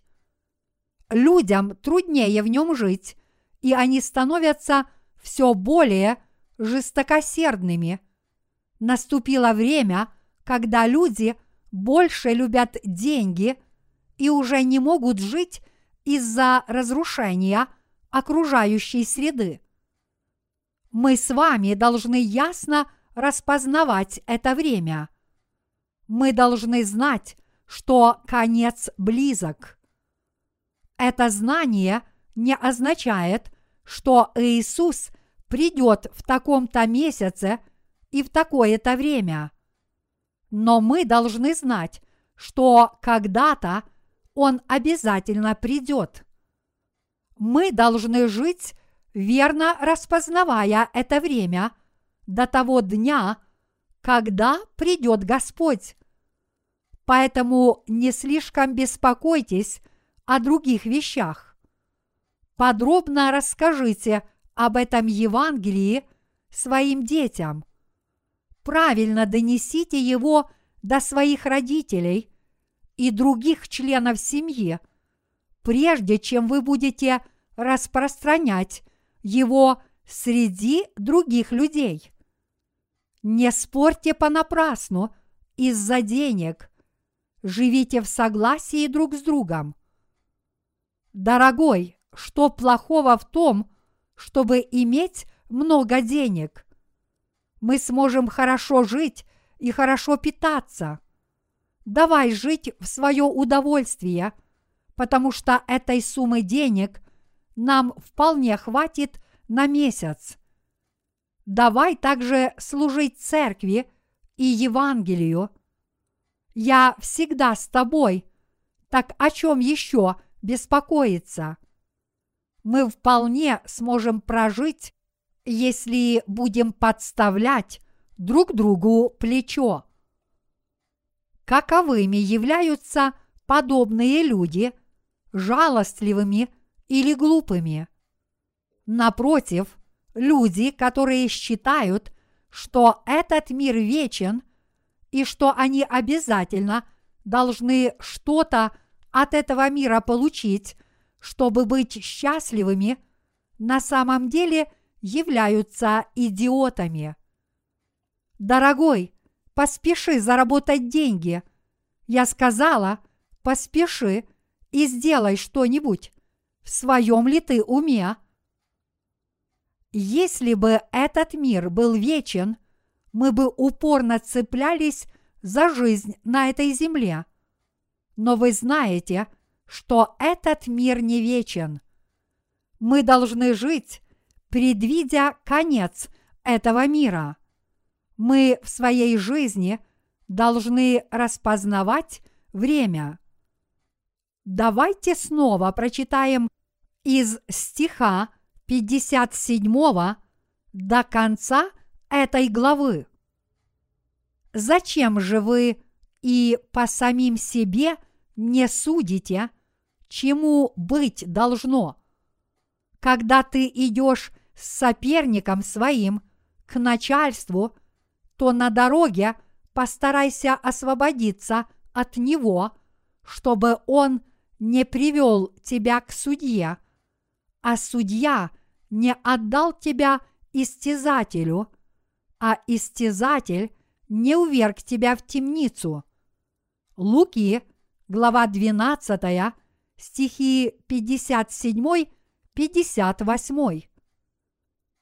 Господь сказал здесь, «Зачем же вы и по самим себе не судите, чему быть должно?» Луки, глава 12, стих 57. Что это означает? Это означает, что вы должны судить по себе. Вы должны знать о Боге, знать, что такое истина, и самостоятельно судить о том, что правильно, а что нет. Все люди в этом мире должны сами судить о том, что является правильным. Они не должны этого избегать. Люди, которые не судят самостоятельно, то есть люди, которые нерешительны перед Богом, склонны впадать в грех хулы на Духа Святого, если допускают незначительную ошибку. Вы должны сами судить о том, что является правильным, равно как и ваши дети и родители. И это правда. Мы с вами сами должны верно судить перед Богом об этом времени, о нашем спасении, получив прощение грехов и о нашем счастье у нас под рукой должны быть достоверные справочные материалы, чтобы делать правильные суждения. Мы должны судить по самим себе, как сказал Господь. Зачем же вы и по самим себе не судите, чему быть должно? Луки, глава 12, стих 57. Мы с вами должны делать правильные суждения. Мы должны судить перед Богом о том, что является правильным или неправильным, действительно ли мы верим в Иисуса Христа, действительно ли Он взял на себя наши грехи и сколько грехов Он на себя взял – если Он это сделал. Одни люди говорят, Господь взял на себя все грехи человечества, поэтому у меня грехов нет. Конечно, у людей есть слабости, но люди, которые верят в Иисуса Христа, получили прощение всех своих грехов, потому что наш Господь взял на себя все грехи мира и все наши слабости. Поэтому верующие в эту истину стали праведниками. Они идут в Царство Небесное. Они несовершенные люди, которые совершают грехи, но они идут в Царство Небесное. Но что говорят другие люди? Они говорят, нет, Господь взял на себя только первородный грех. Люди получают прощение своих личных грехов всякий раз, когда возносят покаянные молитвы. Поэтому люди никак не могут стать праведниками, пока не умрут. Но они смогут стать совершенными святыми, возрастая в святости по благодати Божьей в тот миг, когда умрут, если будут стараться при жизни. Мы должны рассудить о том и другом и выбрать что-то одно. Мы должны рассудить, правильно ли это. Что нам нужно, чтобы судить об этом? Чтобы мерить подобными мерками, у нас должна быть точная система ценностей, не так ли? Библия часто называется канон. Греческое слово канон означает измерительную трость или образец. Библия – это измерительная трость спасения, счастья, Царства Небесного, ада и мудрости. И это правда. Мы должны проверять правильность чего-либо, используя Библию в качестве измерительной трости. Мы должны точно подтверждать каждый стих Библии. Мы не должны собирать высказывания людей этого мира и проверять, соответствуют они Слову Библии или нет. Если кто-либо говорит точную истину, которая содержится в Слове Библии, мы должны верить в то, что говорит этот человек. Каждый из нас должен решить, войдем мы в Царство Небесное или в ад, рассудив между тем и другим. Мои единоверцы, понимаете ли вы это? Вы должны рассудить. Никто за нас этого не сделает. Никто не сможет сделать за нас выбор, куда нам идти – в Царство Небесное или в ад. Вы сможете подвести коня к воде, но не сможете заставить его пить, если он уже напился. Например, если человек получил на улице бутылку напитка с рекламной листовкой, он внимательно ее прочитает, прежде чем его пить. Решение о том, пить или не пить, зависит от его собственного суждения. Таково и прощение грехов.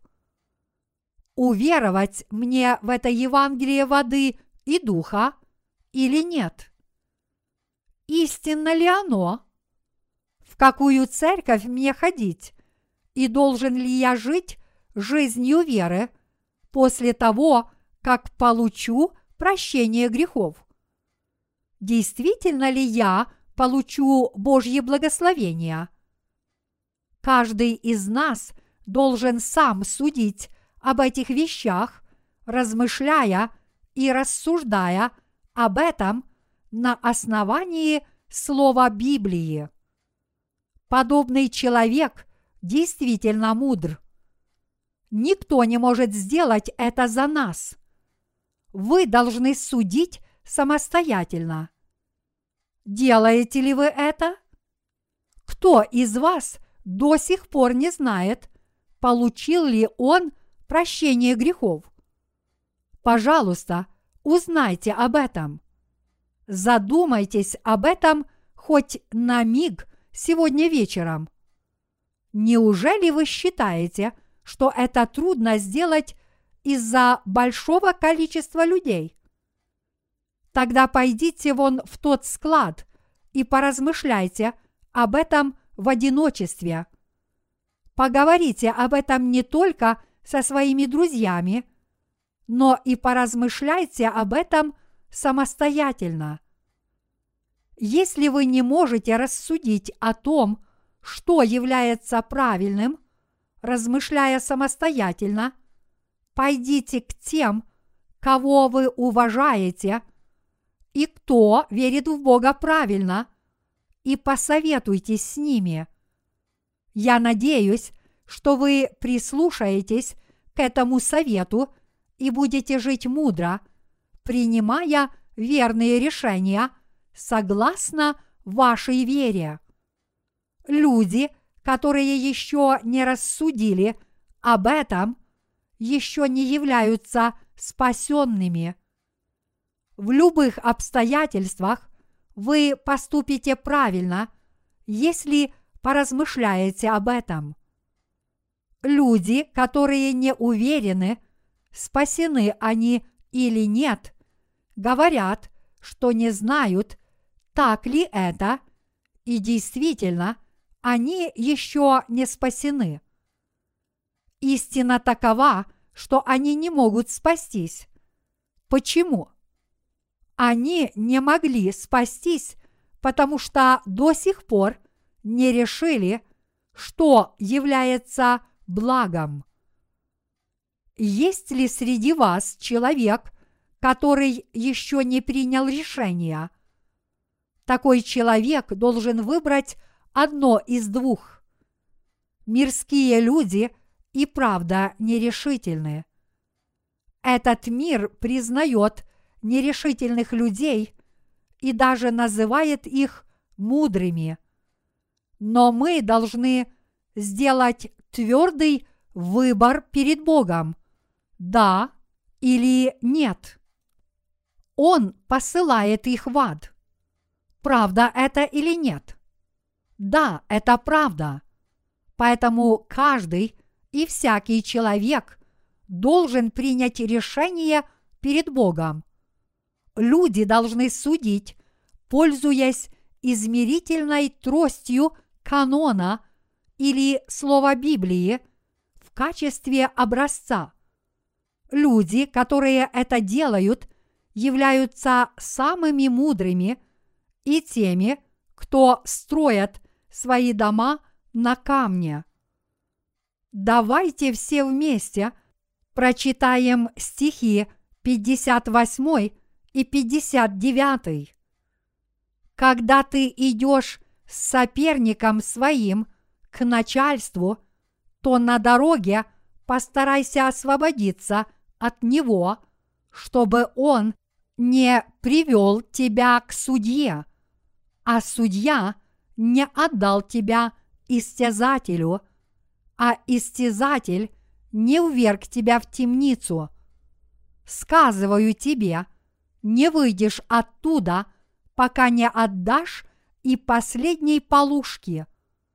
Луки, глава 12, стихи 58-59. Мои единоверцы, существует только одна вещь, на которой каждый человек должен сосредоточить свои усилия, пока он живет на этой земле. Прежде всего, мы должны попробовать получить полное прощение грехов перед Богом. Мы должны попробовать помочь нашим родителям или другим членам семьи, чтобы они тоже получили прощение грехов. Наряду с этим мы должны усердно трудиться, чтобы прощение грехов получили другие люди. Господь сказал, когда ты идешь с соперником своим к начальству, то на дороге постарайся освободиться от него. Луки, глава 12, стих 58. Библия говорит именно вам. Когда ты идешь с соперником своим к начальству, то на дороге постарайся освободиться от него. Луки, глава 12, стих 58. Что это означает? Все люди этого мира действительно судятся друг с другом. Подобно тому, как Господь обвиняет нас во грехе, мы, люди, обвиняем друг друга. Бог – это единственный судья в этом мире. Только Бог является лицом, которое справедливо судит по справедливому закону. И это правда. Все мы являемся людьми, которые должны пойти к судье. Мы являемся людьми, которые должны предстать перед Богом. Есть два пути – которые, судя по всему, ведут нас к Богу. Широкий путь и узкий путь. По широкому пути люди идут толпой и приходят одновременно, как будто совершают марафонский забег. А каков узкий путь? Это путь по краю пропасти, по которому люди – идут один за другим. Идущий впереди человек говорит, «Ступайте так, как это делаю я, потому что вы можете упасть с обрыва, если допустите ошибку. Ладно?» А человек, идущий за ним, говорит, «Хорошо, я понимаю». Узкий путь – это тот, по которому люди должны ступать точно по следам человека, идущего впереди. Таким образом, есть две группы людей. Те, которые идут по широкому пути, и те, кто идет по узкому. Но цель их пути одна. Все они – идут к судьи, чтобы предстать перед Богом. И это правда. Все мы идем к судьи, независимо от того, получили мы прощение грехов или нет. Но те, кто не получили прощения грехов, должны сначала изо всех сил – попытаться решить свои проблемы греха, пока они не пришли на суд. Они должны решить их как можно скорее. Они должны быстро решить свои проблемы, как этого требует судья, пока они еще не предстали перед ним. Он говорит, «Эй, вы бы лучше обратили внимание – на мои слова. Я заключу вас в темницу, если вы не уладите свои дела к определенному времени. Тогда человек должен ответить, Боже мой, действительно? Я улажу все прямо сейчас. И делает это как можно скорее. Подобные люди – должны быстро решить эти проблемы, как требует судья. Когда они предстанут перед судьей и скажут, вот что я сделал, все ли в порядке? Тот им ответит, да, все замечательно.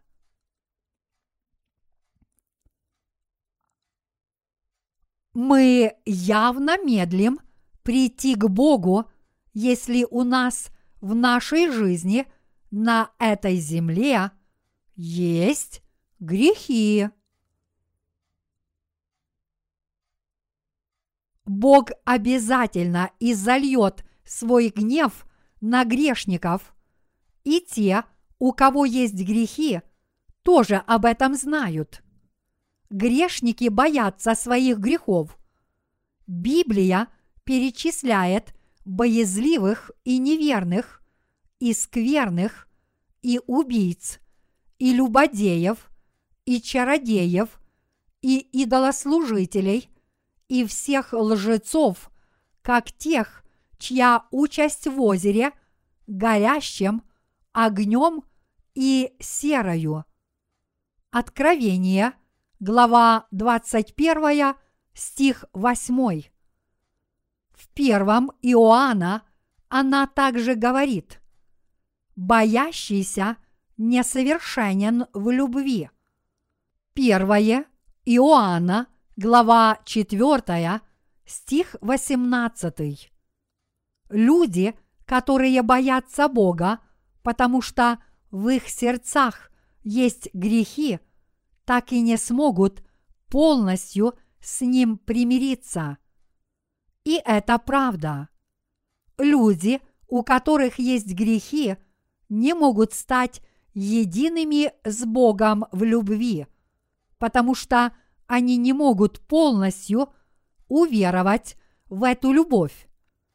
Они не могут не бояться Бога, потому что ждут от Него наказания за свои грехи. Поэтому люди, которые боятся Бога, должны как можно скорее решить свою проблему греха. Они должны это сделать, прежде чем отойдут к судьи. Будет слишком поздно, когда они предстанут перед ним. Когда судья вынесет свой приговор, он пошлет их либо в палящее место, либо в освежающее место, в одно из двух. Верите ли вы в это? Хотите ли вы попасть в прекрасное и прохладное место? Оно прекрасное и прохладное, но вы там не простудитесь. Это прекрасное и освежающее место, в котором хорошо жить. Вероятно, Бог усовершенствует телосложение тех, кто войдет в Царство Небесное. Судя по всему, Он сотворит нам новые тела, в отличие от тех, которые у нас есть сейчас, чтобы мы могли жить в Царстве Небесном здоровыми, когда туда войдем. Говорят, что когда человек попадает в адский огонь, он не сгорает. Вероятно, Бог тоже улучшает телосложение тех, кого Он отправляет в ад. Бог поистине милостив, не так ли? Мои единоверцы, давайте сначала решим свои проблемы. Если кто-то на меня обиделся, пожалуйста, простите меня. Пожалуйста, перестаньте испытывать по отношению ко мне отрицательные чувства и давайте примиримся с Богом, если мы не можем этого сделать с другими людьми. Будет достаточно, если мы рассудим и примиримся с Богом сами. Мы должны принять самостоятельные решения. Чего мы должны стараться достичь, пока живем в этом мире? Прежде всего, мы должны попытаться получить прощение грехов перед Богом. Получили ли вы прощение грехов? Если да, это большое счастье. Каким образом вы получили это драгоценное прощение грехов? Те из нас, кто действительно получили прощение грехов, являются самыми ценными людьми. Вы тоже получили прощение своих грехов и со временем поняли, какое это благо, не так ли? За это мы поистине должны быть благодарны Богу. За это мы должны воздать Ему больше славы и хвалы. Благодарим Тебя, Боже! Благодарим Тебя за то, что Ты нас спас. Мы несовершенные люди, но мы благодарим Тебя за наше спасение. Благодарим Тебя за то, что Ты спас нас, несмотря на то, что мы слабы. Благодарим Тебя за то, что Ты спас нас, несмотря на то, что мы лгали. Благодарим Тебя от всей души. Сколько бы раз мы ни говорили «благодарю Тебя», этого недостаточно, чтобы воздать Богу за все. Одна строка из нашего гимна гласит «Тысяча языков, чтобы воздать хвалу и славу моему великому Искупителю, Богу и Царю, торжеству благодати Его». Это означает, что мы не способны прославить всю благодать Бога, который даровал нам спасение даже тысячью устами. Второй стих гимна гласит «Мой милостивый Господь и мой Бог, помоги мне возвещать о Тебе». Господь поистине спас нас своей благодатью. Бог сделал нас с вами своими детьми, даровав нам свою благодать. И это правда. Мы облеклись в благодать Божью на этой земле. Мы цари. Мы господа этого мира. Принц, принц, принц, принц. Я принц Царства Небесного. Принцесса, принцесса, принцесса, принцесса. Я принцесса Царства Небесного. Это одно из словословий, которое поют наши дети. Мои единоверцы, неужели дети Бога не являются принцами и принцессами? Все они его дети, но в Царстве Небесном, наверное, не будет различия между полами – я в этом не уверен, но я так думаю. Даже если мы чего-то не знаем, мы должны знать одно.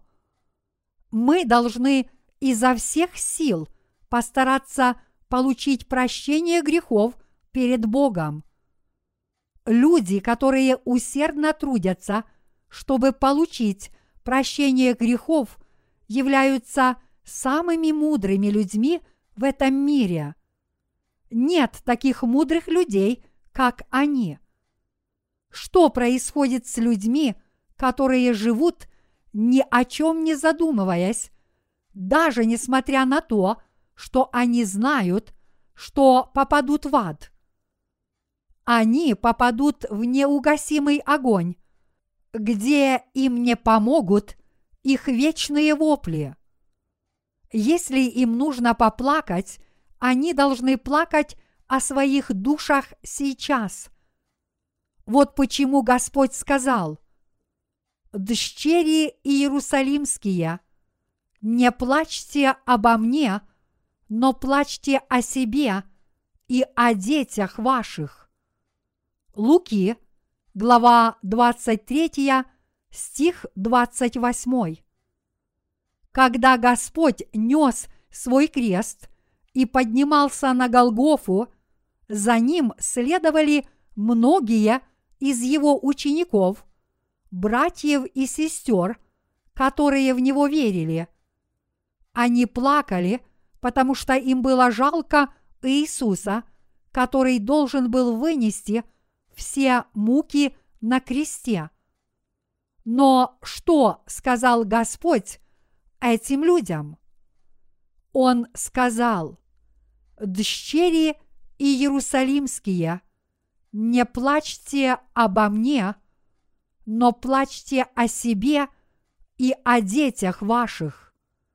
Луки, глава 23, стих 28. И это правда. Как сказал Господь, мы должны плакать о себе самих. Мы должны изо всех сил стараться спастись самим. Прежде всего, мы должны получить прощение своих грехов. Мы должны это сделать, пока мы живем на этой земле. Понимаете ли вы это? Господь сказал в сегодняшнем отрывке из Писания, когда ты идешь с соперником своим к начальству, то на дороге постарайся освободиться от него, чтобы он не привел тебя к судье, а судья не отдал тебя истязателю, а истязатель не уверг тебя в темницу. Сказываю тебе, не выйдешь оттуда, пока не отдашь и последней полушки. Луки, глава 12, стихи 58-59. Он сказал, «Сказываю тебе, не выйдешь оттуда, пока не отдашь и последней полушки». Луки, глава 12, стих 59. Что это означает? Это означает, что Господь взял на себя даже малейшие наши грехи, чтобы послать нас в Царство Небесное. Господь – это наш истинный Спаситель. Неужели Он оставил в наших сердцах хотя бы малейший грех? Остался ли в ваших сердцах хоть малейший грех, потому что вы сделали что-то не так после того, как получили прощение грехов? Отнюдь нет. Верите ли вы в Слово Господа? Верите ли вы в Слово, которое вас спасло? Тогда у вас не должно быть ни малейшего греха. Некоторые люди говорят, люди грешат постоянно, поэтому как у них не может быть ни единого греха? Но у нас с вами нет ни малейшего греха – Господь взял их все на себя, и поэтому что могло остаться? Хорошо посмеяться над тем, что говорят люди этого мира. Это потому, что истина вечна, кто бы что о ней не говорил. Люди, которые славят и верят в любовь Господа – которой Он уничтожил даже малейшие грехи, обладают истинной верой. Мы не смеемся над людьми, которые пытаются осудить праведников при первой возможности, но мы не можем не посмеяться над ними всякий раз, когда мы смотрим на их унылые лица, потому что в их сердцах скопилась целая груда грехов. Они подобны собакам и свиньям, которые погибают. Это поистине жалкие люди. Господь сказал, не выйдешь оттуда, пока не отдашь и последней полушки. Луки, глава 12, стих 59. Откуда, по его словам, такие люди не смогут выйти? Вы не сможете выйти из ада. Мои единоверцы, действительно ли ад существует? Ад не похож на раскаленную лаву на этой земле. Если всемогущий Бог решил создать ад, неужели Он не смог этого сделать? Многие люди не получили прощения грехов, поэтому неужели ад не наполнится ими. Если Бог говорит, что так будет, значит это произойдет. Поэтому, если Бог хочет создать ад, Он обязательно это сделает. Он отворит в нем дверь и отправит туда людей, которые не получили прощения грехов, говоря им «Войдите». Никто точно не знает, что произойдет дальше, когда люди умрут на этой земле. Но Бог в конце вернет этих мертвых людей к жизни. Если мы прочитаем Откровение, то в нем сказано, что Бог вернет всех людей к жизни, независимо от того, утонули они или сгорели, или же погибли каким-то другим образом. Он вернет к жизни всех людей и поставит их перед своим судейским престолом. Он поставит их перед судьей Иисусом, а Иисус лично их осудит. В то время перед Иисусом будут раскрыты книга жизни и книга дел. Наверное, книга дел очень большая, а книга жизни маленькая. Это потому, что праведников, которые получили прощение грехов, немного. Иисус скажет, «Как тебя зовут?» Возможно, человек ответит, «Да, меня зовут Чон такой-то». Иисус скажет, «Ангел, проверь, записано ли имя этого человека в книге жизни». Ангел – специалист. Когда человек скажет, что его зовут Чон, ангел перейдет к разделу, который начинается с буквы Ч и найдет его имя. Возможно, ангел скажет, его имя здесь, Господи. Даже несмотря на то, что будет много людей с такими же именами, ангел знает все, как и сам Господь. Он скажет, ангел, забери этого человека в вечность, потому что он твой господин. Так человек по имени Чон такой-то войдет в Царство Небесное. Тогда выйдет человек, стоящий за ним, и скажет, «Я Чен такой-то». Господь скажет, «Хорошо, ангел, проверь имя Чена такого-то». Тогда лицо ангела – который найдет это имя, внезапно помрачнеет. Он скажет, его имени здесь нет. Затем Господь скажет, тогда открой вон ту толстую книгу, книгу дел. Ангел скажет, его имя здесь. Господь спросит, Чен такой-то, верил ли ты в меня, когда жил на земле? тот человек скажет, «Я верил в тебя, но я не знаю, почему мое имя не записано в книге жизни». Господь спросит, «Как бы то ни было, есть у тебя грехи или нет?» Тот человек скажет, «Да, у меня есть грехи. Я совершил то-то и то-то». Мои единоверцы – Библия говорит, что каждый человек должен говорить правду, когда предстанет перед Богом, если тот повелит ему исповедать свои грехи. Все грехи, которые он совершил в этом мире, выявятся сами по себе.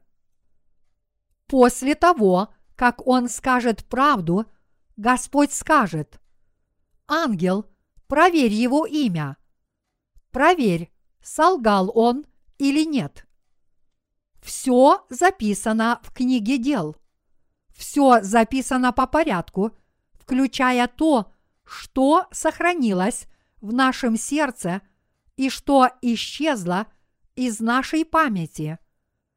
Затем, после того, как ангел проверит все записи, он скажет, то, что говорит этот человек, полностью соответствует действительности.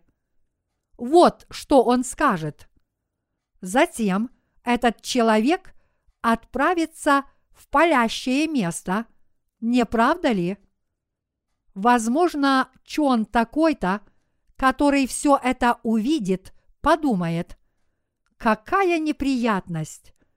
Ты казался умнее меня, когда мы были на этой земле, но теперь ты отправляешься в палящее место, а я иду в прохладное место. Я иду этим путем веры в Господа, а ты идешь своим путем. Мы с тобой попадем в разные места, и ты не сможешь с этим ничего поделать. Суд Господний справедливее всего на свете. Аллилуйя! Я славлю нашего Господа, который это делает. Мои единоверцы, имейте это в виду. Вы должны получить прощение даже малейших грехов. Такова сила прощения грехов и сила Евангелия. Верите ли вы в это? Давайте сегодня на этом закончим.